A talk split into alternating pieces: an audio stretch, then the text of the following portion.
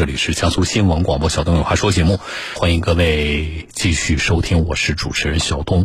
来，我来接电话啊，一位蒋女士，您好。哎，小东你好。哎，是南京的听众哈。对的。好，嗯，车辆是发生了事故，是不是？对的。您跟我说一下怎么回事？嗯，在今年五月十八日，在一个嗯办公楼前面有很多雨水盖没有。警示标识也没有盖盖子，窨井啊，是窨井吗？嗯，就是就是像雨水盖的那个圆的圆盘盖，对对，就窨井盖，就马路上的那个，对吧？对的，对的。啊啊，那就是窨井盖，窨井盖是那个盖儿没了，对吧？窨井的盖儿没了，对的，对的。嗯，然后呢？车子前轮就掉入窨井盖中，发生了事故。呃，损坏程度？损坏程度，车的前保险杠、车底盘和车轮都有轮毂都有损伤。你是什么车？车损多少？嗯，奔驰车损是一万两千块钱左右。奔驰哪个车型？奔驰两百 C 两百啊，C 两百。那 C 两百的话，车损定了一万两千多，很高了。对的，有点严重的。啊，有点严重的啊。好，嗯，那报警了。对的，报警了。嗯。那么交警怎么认定的？交警当时到现场，跟人保的人都在现场说，这个是施工方的责任，因为这是唯一的一条进入办公区的道路，但是他们并没有放任何警示标识。当时现场有施工吗？有施工的。哦，是道路施工还是什么？是附近的其他工地？嗯，是工地施工。工地施工。商品房施工，对的。哦哦，好，然后呢？然后。当时就认定是第三方的责任。当时有没有说把那个，就是因为现在有施工嘛，对不对？那有没有说把那个负责施工的这个单位的人找来呀，确认一下这个事情？当时给那个物业和施工方都打了电话，当时他们说后续联系他们处理。哦，那态度还可以嘛？对的，对的，态度没有问题。嗯，好，交警给你出的是一个什么？肯定是不能出事故责任认定书啊。对的，只是出了一个证明，出了一个经过事情经过的证明。但是有一点，经那个那个呃描述的经过里边，就是说您您怎么遇到了事故，然后车损什么情况，对吧？里边有没有提到，比如说是因为呃某某公司呃什么这个道路养护不力，或者是因为施工等原因造成的？有有这类似的表述吗？有的就写了是在什么什么的建筑工地，嗯，因为没有明显的警示标识，嗯，导致车辆行驶中掉入井水盖。有公司名称吗？嗯，当时这个鉴定写的时候，交警并没有要求写鉴定名写名称，所以并没有注明。好了，啊，那么你是直接向这个施工方去索赔的，还是向保险公司？嗯，我把车。被拖到四 S 店之后就正常维修，我并没有发生任何发嗯发出任何索赔，因为车那这个那那你修车这一万两千块钱谁谁出啊？我认为是保险公司出了，但是四 S 店说当时就定的我的责任是我出的。实际上是你给了四 S 店一万两千块钱吗？就算单方事故，对的。啊，那你给了，那你现在你这一万两千块钱找谁要啊？这是走的保险，但是哦，那就是走保险了，对吧？走保险了，那也就是说，保险公司承担的这个一万两千块钱的车损，对的，是人保，对的。好，那现在遇到什么问题？既然保险公司都不，我们先不管谁的责任，实际上就是交警没有定责，但是保险公司呢是，呃，你知道走的什么程序吗？代位追偿还是找不到第三方？嗯，到保险当时。交警是口头定责的，说这是第三方的责任。嗯，然后保险公司说应该做代位追偿的，但是他说，但是当时四 S 店就因为这样子会比较快，也没有跟我确认，就跟保险公司确认作为我的单方事故就成为我的责任了。后来事后我发现这个是我的责任之后，又打电话给保险公司跟他们澄清了这个事实，告诉他们当时。当时在现场，保险跟警保联动人保的人都说这是应该代位追偿的。那你注意啊，就是四 S 店说是你单方事故也好，还是说您说您自己说的说呃应该是代位追偿，对吧？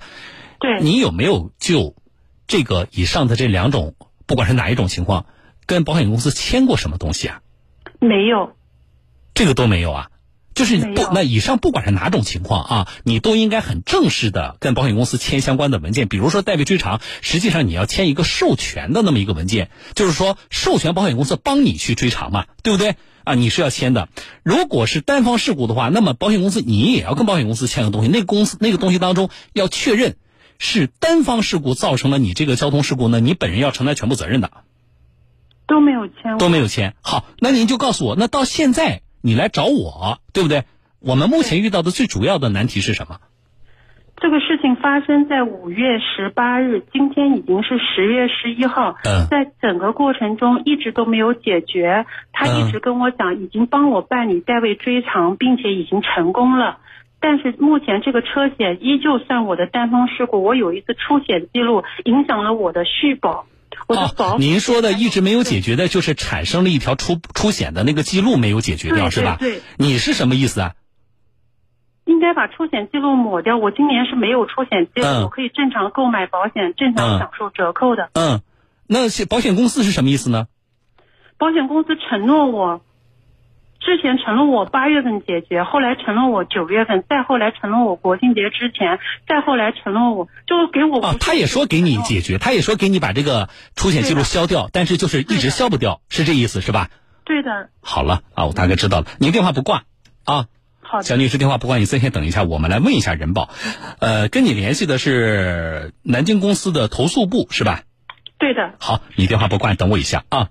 来，注意了，打电话给人保南京公司的呃负责处理投诉的部门，我们了解一下什么情况。这里涉及的知识点啊，听众朋友，我稍后再跟大家说啊。有一些专业的名词，处理过交通事故的听众朋友一听就明白是什么意思啊。没处理过的，可能大家听的稍微有点有点困难啊，找不到第三方啊，代为追偿啊，这些保险概念。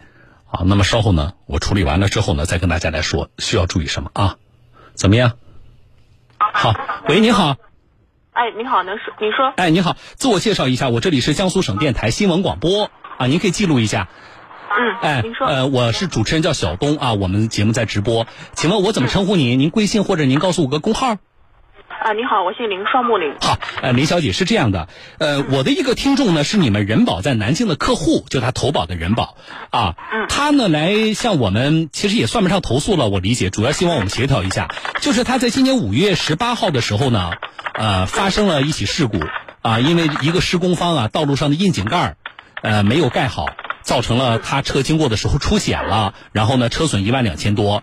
那么呢，呃，他跟我们反馈说，当时你们人保跟他说，这个可以走代位追偿的程序。嗯。啊，他这么理解，就是他应该一直走的是代位追偿的程序。正常你们人保也进行了理赔都没问题。可是他最近发现什么呢？就是他因为这次的理赔，在你们的保险系统里出现了一条出险的记录。对，那这个呢，就会直接影响到他接下来，他马上呃，保险要到期了，对吧？他续保，他保费就要上涨嘛。所以呢，他本人呢，跟你们人保呢，之前也沟通过多次。呃，据他说啊，你们本来给他答复也是说可以帮他撤销这条记录的，但是呢，这是五月十八号的事了，现在已经半年了，这条记录呢仍然没有撤销。所以呢，我们想呢，替他呢问一问你们。就是什么情况？当时给他走的到底是不是代位追偿？因为正常代位追偿不会出现出险记录嘛，对不对？啊，怎么会有这个出险记录存在？啊，另外，如果说确实应该帮他消除这条记录的话，那么什么时候能够消除掉？好的。嗯。呃，请问一下，这个呃，您是主持人小东是吧？对，是我。好的，请问您车牌号码可以提供一下？呃，我们不在节目里说吧，我请那个编辑，您电话不要挂掉，我在场外把车牌号码和这个蒋女士她本人的手机号呢都报给你们，好不好？然后呢，另外呢，就是我会把我的办公电话呢也留给您，那么您呢就是请负责的处理的部门最好也能够给我们回个电话，好不好？嗯，好的。哎，好，谢谢林小姐啊，来，我们编辑注意了，把以上信息给林小姐，啊，来，蒋女士。哎，你好。你什么时候这个周期到啊？十九号是最后一天。有，我已经打了无数个电话，这个礼拜就打了三次，他们保险员已经不回电话。然后我就问刚刚这个林女士，我说你们难道这个投诉没有一个反馈吗？嗯。就是我今天投诉，你应该跟我联系一下这个投诉有没有解决。嗯。我说打你们电话，我打了二十。啊，你就之前就是找这个这个林小姐的。对的，对的。哦。然后打过以后也没有人理我，我就今天打，明天打，后天打，这个礼拜我已经打了三次。然后今天我打电话的时候。我已经很生气了，我说我这个事情我都影响我保险了，然后他们我说你无论如何一定让他给我回电话，他今天要给我回电话了，就是在这个礼拜我持续打了三次这个投诉电话之后，今天有人给我回电话，怎么说？他说我已经帮你在办了，不是告诉你一直在办吗？但是什么时候办出来，我也没法给你答复。我说那你的意思就是你不知道什么时候能解决了？他说那你这样讲我就办不下去了。我说我的保险就要到期，我好着急。是这样的啊，我觉得你这里有一些呃，十九号时间是挺紧了，我们来催一下试试看啊。但是是这样的，你这里面呢有一些呃，有一些我觉得需要我们先弄明白的，就是我理解啊，人保给你走的肯定不是代位追偿的程序，是已经结束了。他说他系统中没法改，他说他要上传一个保监会的系统。不是是这样的，就是如果最开始他给你走的是代位追偿的程序，就就压根儿就不会出现。就根本不会出现出险的记录，所以这个我们要先，那人保你要先告诉我，你到底给我这个听众走的是什么程序，对吧？我觉得这是一个我需要一个人保你你非常正式的答复，这是第一。第二就是，不管你走的，比如说你是走的，你是算算算呃单方事故，啊，我这个听众全责，还是走的找不到第三方的这个程序，那么确实会产生一个出险记录。但是你这个情况跟事实情况是不是相符的？那我觉得。从你的描述来看，啊，那这个情况跟找他没有找不到第三方，他也不是也不是你全责，对不对？他说八月份就说已经解决这个问题了。那么如果是这样的话，那那条记录该消除，但是会有一个问题，我为什么觉得你十九号到期我很意外？就是消除这条记录不是保险公司能做的。对的。呃，他要到行业协会，啊，要要到银保监会，然后才能够啊，银保监会它有个审核的机制嘛。啊，就是你这个，你保险公司你要求撤销这个里面有有没有什么猫腻啊？啊，他审核无误之后，他才能撤销，确实要个过程。但是这个过程从五月份的事故拖到现在，我觉得是不正常的。啊，我们理解能够可以有个过程。已经提交了。啊，我们来催一下试试看。我觉得呃两个解决思路啊，你有心理准备。第一个，我们能够争取在十月十九号你续保之前把这条记录给撤销了，那我觉得呃最好。对吧？我觉得那是最完美的，我们希望的解决结果。另外一种结果，没有办法，就是肯定是来不及了。十月十九号，那么你只能够带着这条记录续保。那么我们就请保险公司要核算一个问题，就是要核算保费上涨。啊，我们现在是一条记录影响你接下来四年投保，每年保费增幅是百分之十。对的啊，那你就你你保险公司人保，你给我个补偿方案吧。你要你要计算一下，呃，其实那个计算比较复杂的啊，根据你投保的这个情况，那么你计算出来一个，我到底要为此多为这条记录多付出多少保费？那你要赔偿我。关关键是他今天给我打电话的时候，他说又不影响你投保，你要买保险去买就是了。哎，这个这个这个很不负责任的。对的，太不负责任了。是的，我们，但是我觉得现在我们就不纠结在态度问题上，态度问题等事情解决了，我们会把这个事情一并向人保公司反馈一下，希望他们能够也叮嘱一下他们下边的业务员，好不好？好的，谢谢小东，这事情我很着急，谢谢。哎，我们争取啊，不不管怎么样，如果实在来不及的话，那我们就去商讨一个补偿的方案啊。好的，好的，谢谢小东。哎，不谢不谢，不着急啊。先这么说，有进展的话呢，呃，我们编辑会跟你联系。如果人保直接联系你了，你的诉求很简单，十月十九号之前把这条记录给我撤销了，不要影响我接下来的续保，啊，就完了，对吧？好不好？嗯，好。哎哎，好，先说到这，蒋女士再见啊。哎，好，再见，小东。嗯，好了，听众朋友，这里是小东有话说，我们先进组广告吧，好不好？稍后我和大家来解释一下这里边的一些啊专业的名词。然后呢，这个呢，我们也希望对于其他的我们在听节目的听众朋友呢，能够有所帮助，我们共同学习。啊！我是小东，稍后回来。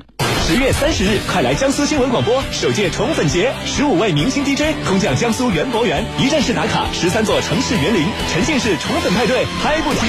两百间五星级酒店豪华房间已经售罄，还余少量限时优惠门票，马上搜江苏新闻广播官方微信底部菜单栏，点击神最右宠粉节购买，数量有限，先到先得哦。感谢江苏园博园独家联合承办，感谢江苏广电国旅龙吟系列黑珍珠餐厅全程支持。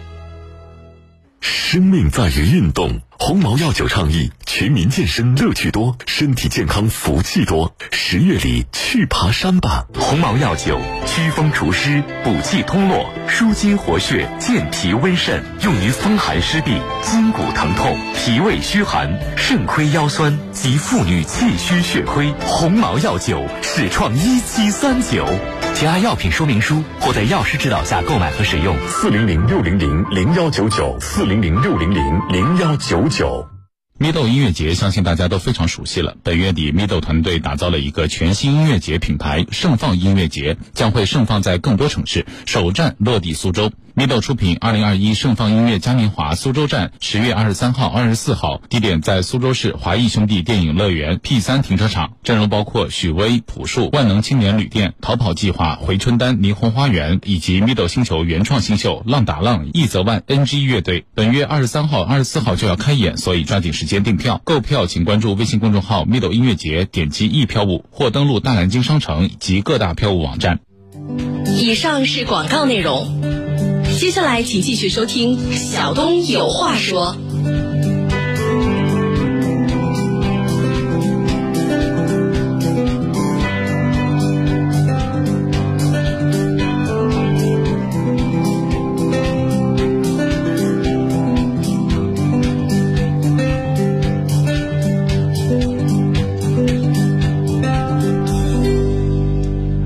刚才那个案例，我们做一下简单的分析，重点几个概念提出来。我希望对更多的我们的车友，我们一起来学习，对大家以后啊，万一碰到类似的事情处理的时候，能够啊，对各位维护自己的权益有帮助。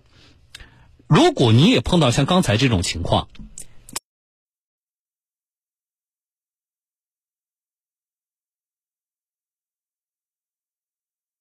轮子卡到里边了。出现了比较大的车损，然后你也报警报保险的交警、保险公司的人也来了，并且也找到了那个施工方。好，如果是你的话，要怎么做能够避免今天蒋女士出现的这种情况？听众朋友，啊，既然几方都在，那么第一，你要请交警出具的事故证明里边，最好能够带上那家施工单位的名称。就是在描述这个过程里边，谁把窨井盖弄没了，对不对？那交警这个在那个事故证明的记录里边，根据你的描述和交警现场的勘查，不是说呢，因为施工方啊施工不当或者是养护不当等等，但是施工方是谁？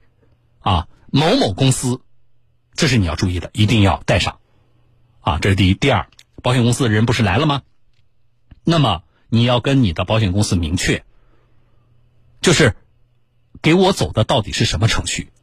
我们推荐大家在这种情况下，你直截了当的向保险公司提出走代位追偿的程序，并且你要请保险公司，你就是你不是把车送到了 4S 店或者是保险公司指定的修理厂去维修吗？一般来讲，很多的我们的听众朋友啊，有一个不好的习惯，就是哎呀，我不管了啊，反正弄去了，那个什么维修理厂和 4S 店他都能办啊，我可不想烦了。你现在不烦，以后有的你烦了。